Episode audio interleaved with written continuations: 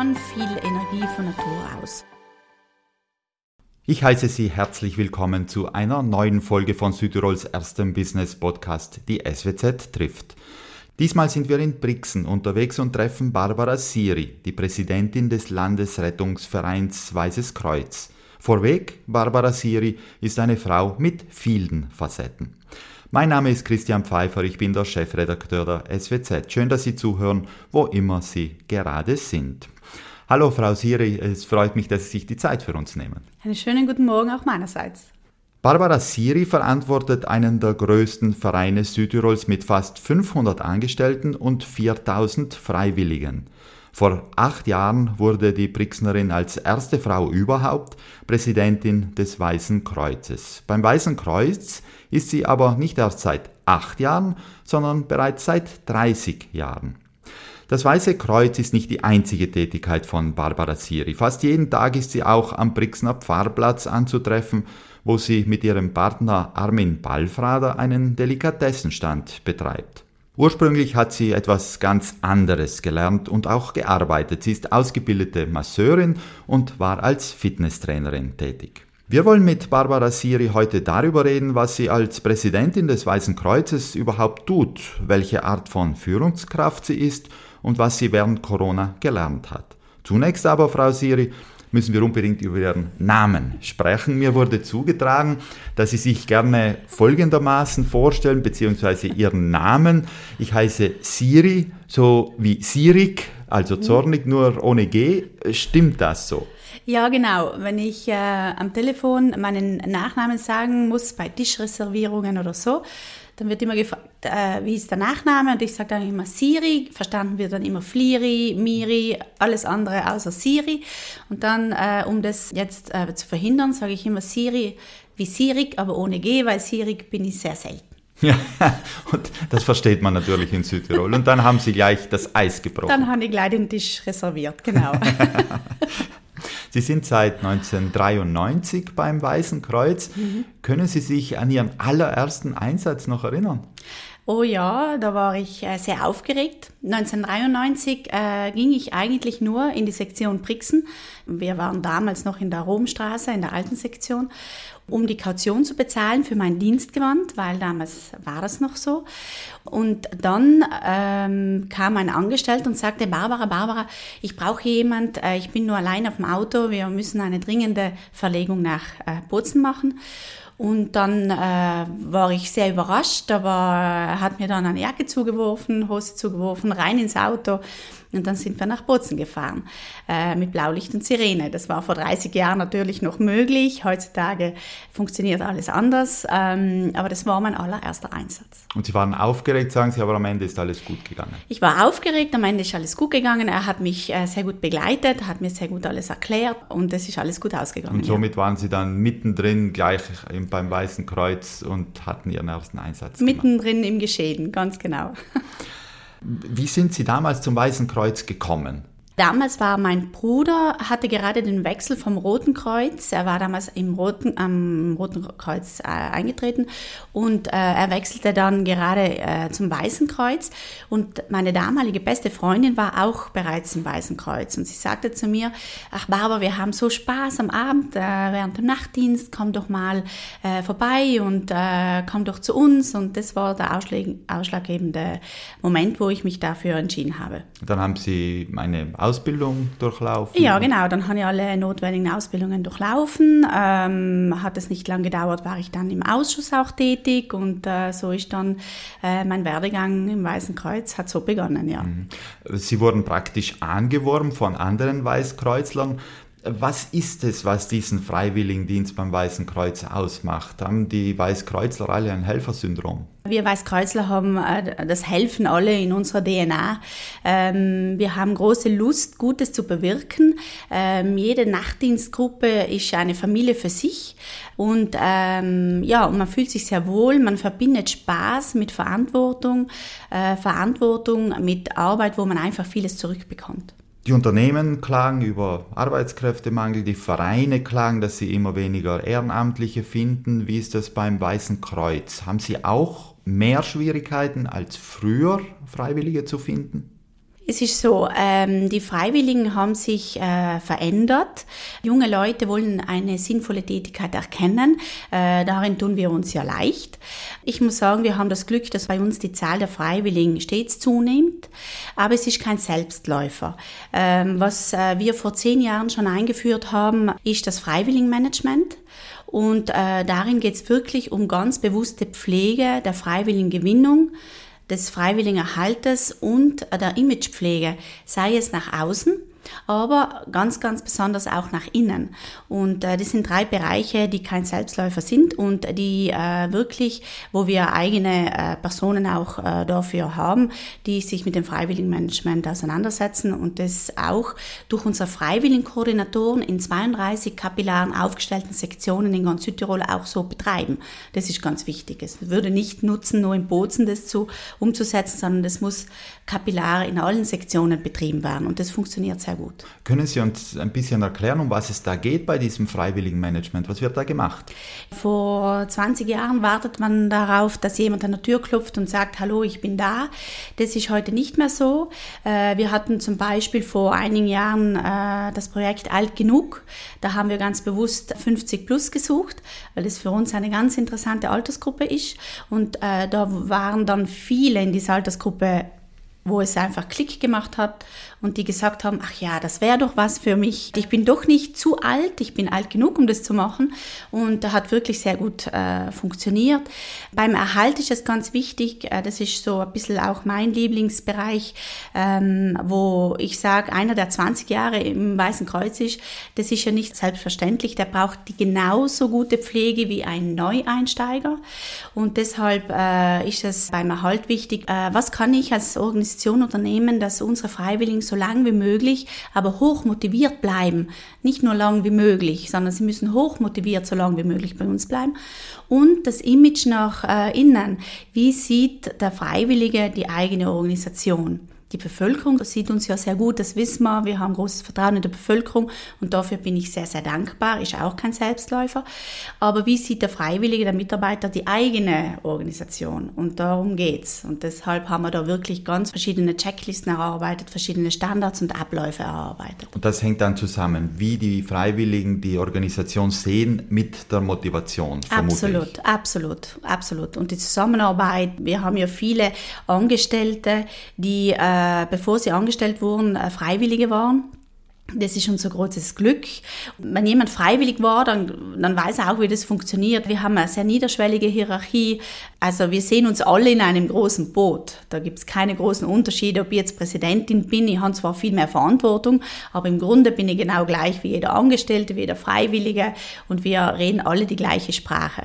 Über diese Verantwortung werden wir auch noch sprechen in diesem Podcast. Sie haben gesagt, man kann heute nicht mehr darauf warten, dass die Tür aufgeht und Freiwillige hereinkommen. Spürt man, Sie haben jetzt 30 Jahre Erfahrung, dass im Laufe dieser drei Jahrzehnte äh, das Leben insgesamt stressiger geworden ist, das Arbeitsleben ähm, aufreibender geworden ist und deswegen die Freiwilligendienste einfach schwieriger zu bewältigen sind für Freiwillige? Ja, zum einen äh, mag das so sein, äh, zum anderen muss ich sagen, verspüren die Freiwilligen und auch die jungen Leute heute viel mehr Bewegungsdrang. Es ist viel mehr, es gibt viel mehr Möglichkeiten, heute mal ein Jahr äh, nach dem Studium nach Australien zu fahren, äh, eine Auszeit sich zu nehmen. Das Wort Auszeit ist ja ein großes Wort. Und äh, die Freiwilligen lassen sich ganz gerne binden, sie kommen gerne zu uns, aber sie müssen irgendwo eine Zeitleiste finden.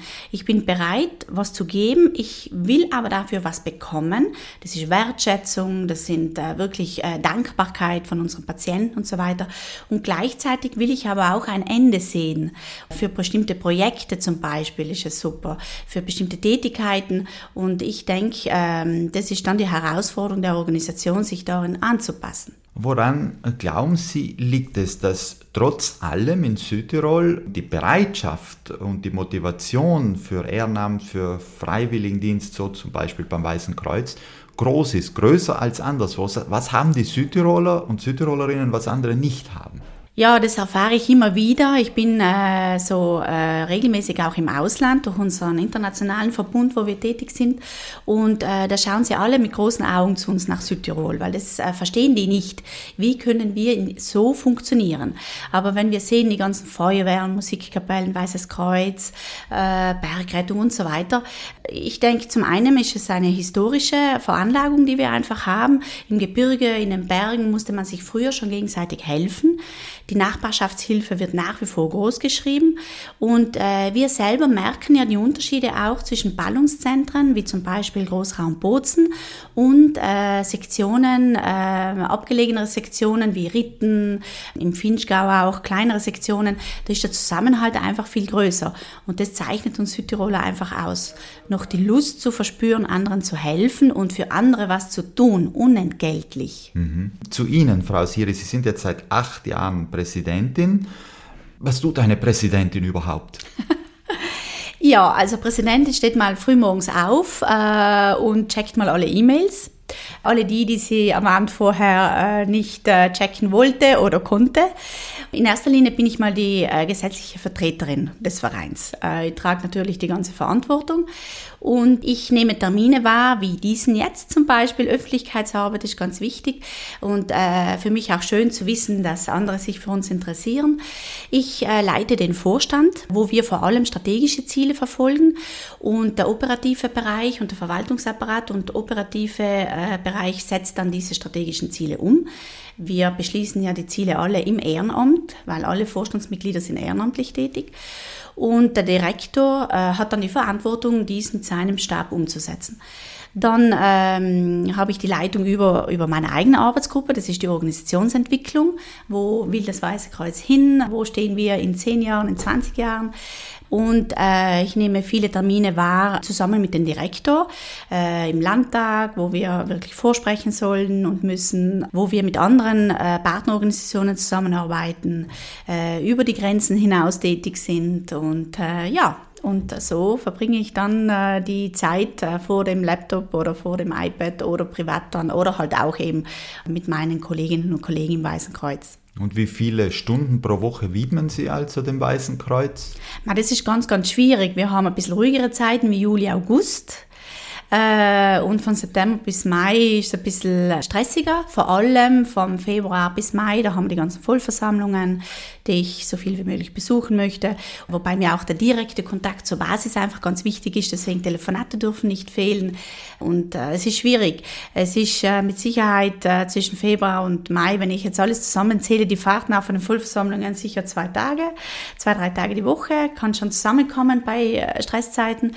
Und sonst, ähm, ja, sonst habe ich, ich habe es eigentlich nie, nie äh, zusammengezählt. Ich würde wahrscheinlich selber darüber staunen. Also es ist wahrscheinlich so ein 50% Teilzeitjob. Ja, es könnte auch Vollzeitjob sein, absolut. Aber ich habe ja meinen äh, sehr guten Apparat um mir herum, um mich herum, meine Mitarbeiter. Ich habe ein sehr gutes Team hinter mir, das ich delegieren kann, vor allem für die um, Tagesgeschäfte. Und äh, da bin ich im regen Austausch mit äh, dem Direktor, mit Dr. Ivo Bonamico, wo ich mich fast tagtäglich höre. Also während ich zum Bus zu meinem Fahrrad spaziere, telefoniere ich mit dem Direktor, mache so ein bisschen Smalltalk, was alles ansteht und äh, was er welchen Stress hat und was ich übernehme, was er macht und äh, so geht das dann tagtäglich. Ja. Was kaum jemand weiß, ist, dass die Präsidentschaft ehrenamtlich ist. Sie bekommen also nur die Fahrtspesen erstattet. Ja, genau. Sie leisten sich im Grunde einen Job, sagen wir mal einen Hauptjob, für den sie nichts verdienen. Das muss man sich erstmal leisten können, oder?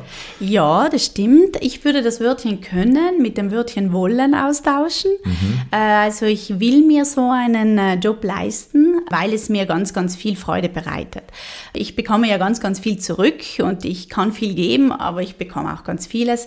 Und das stimmt, es braucht Bereitschaft äh, des Partners, der Familie natürlich ähm, und äh, meine Bereitschaft einfach, das alles unter einem Hut zu kriegen. Aber es äh, spricht einfach ganz vieles dafür. Sie haben die Verantwortung angesprochen.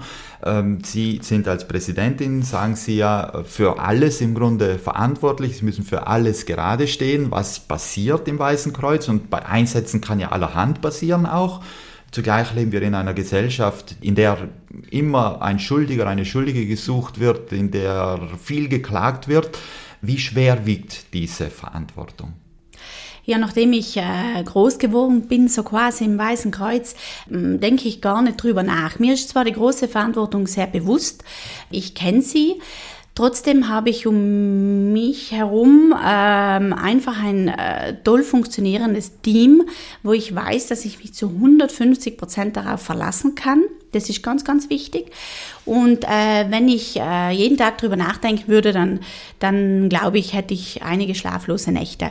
Aber das äh, macht keinen Sinn. Äh, ich denke, wir machen was Gutes, das hat Priorität und sollte mal was sein, dann dann äh, stehen wir natürlich gerade dafür. Ich übernehme auch die Verantwortung dafür, aber wir bilden unsere Leute auch dementsprechend gut aus und etwas passieren kann immer. Ich bin von Natur aus ein Optimist und ähm, weiß, dass wir sehr gute Arbeit leisten und dann soll mir mal jemand erklären, dass wir was falsch gemacht hätten, mhm. ganz bewusst. Also das erleichtert meine Arbeit sehr. Mhm, also die Einstellung. Ja, die Einstellung und das gute Team um einfach äh, drumherum, äh, dass die Verantwortung mit mir auch auf mehreren Schultern einfach ein bisschen aufteilt vom, vom Gefühl her.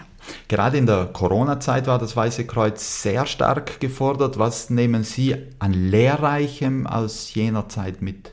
Ja, die Corona-Zeit war eine sehr spezielle Zeit.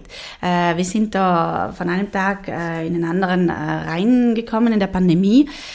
Es war für uns eine spannende Zeit. Es war viel Stress, vor allem die ganzen Rettungs- und Krankentransporte durchzuführen und gleichzeitig andere Dienste mit aufzubauen. Also wir mussten aufpassen, Ressourcen nicht zu verlieren durch, äh, durch, ähm, durch Ansteckungen.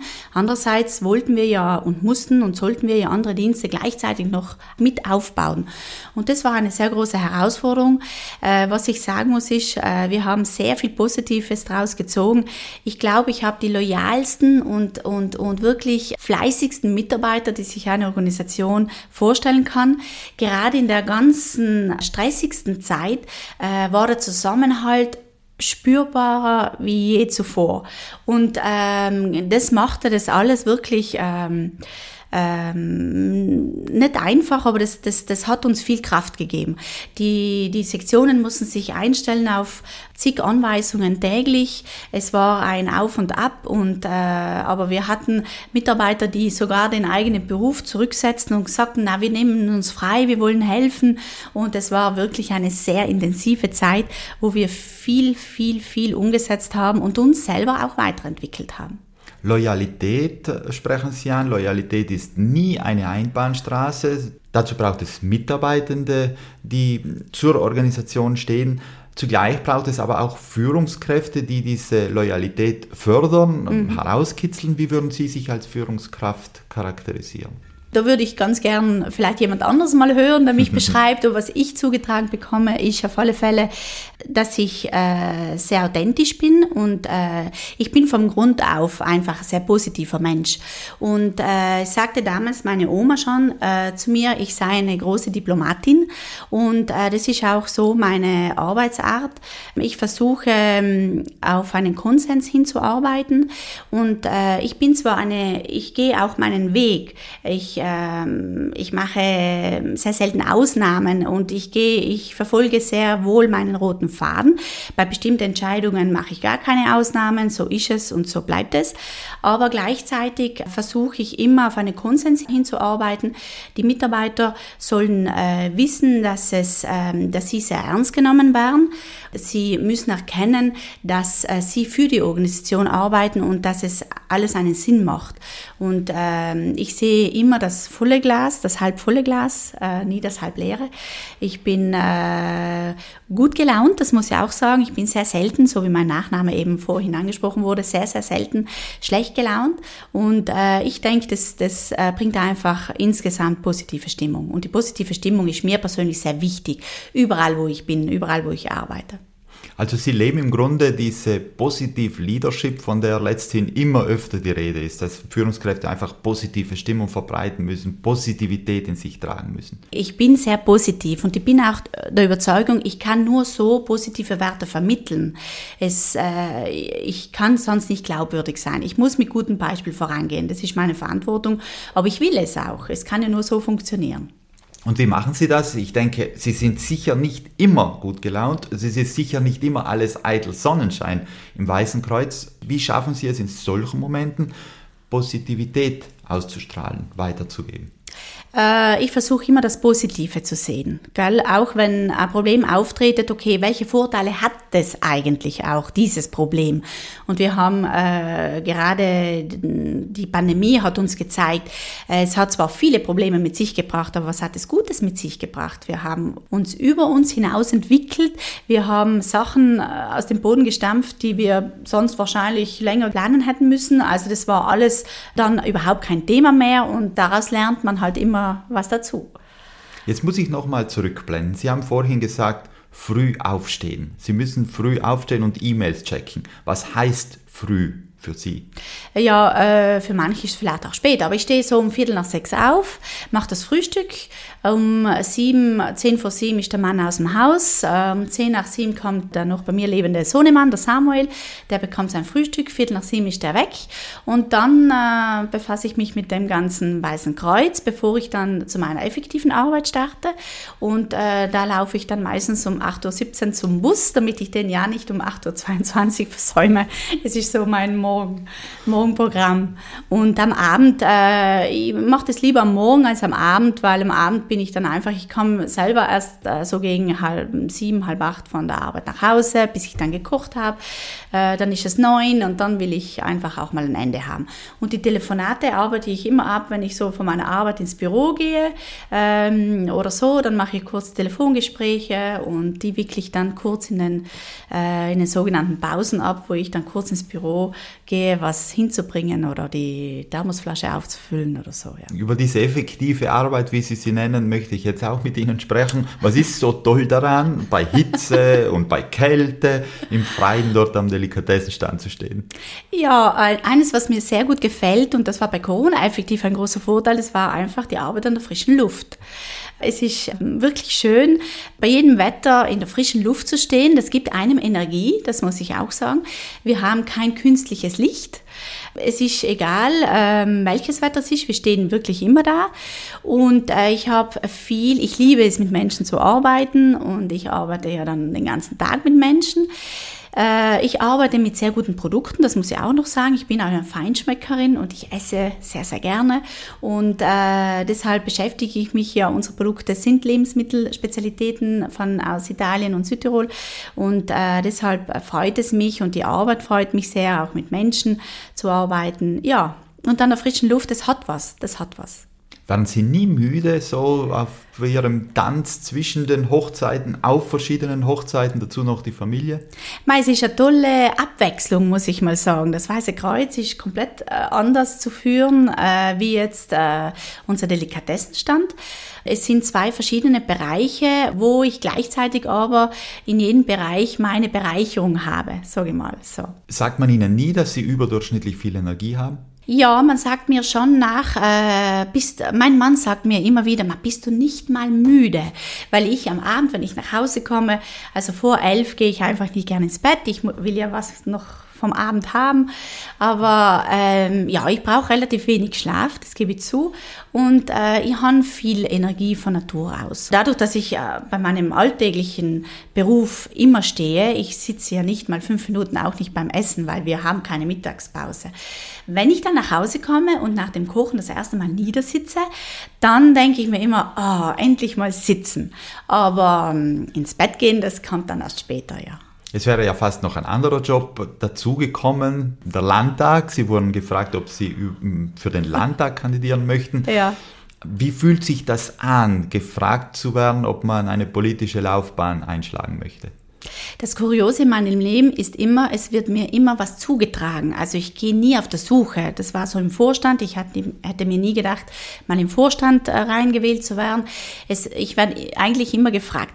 Und ich hätte niemals damit gerechnet, dass eigentlich mich jemand fragt, weil ähm, ich mich damit eigentlich nie beschäftigt habe.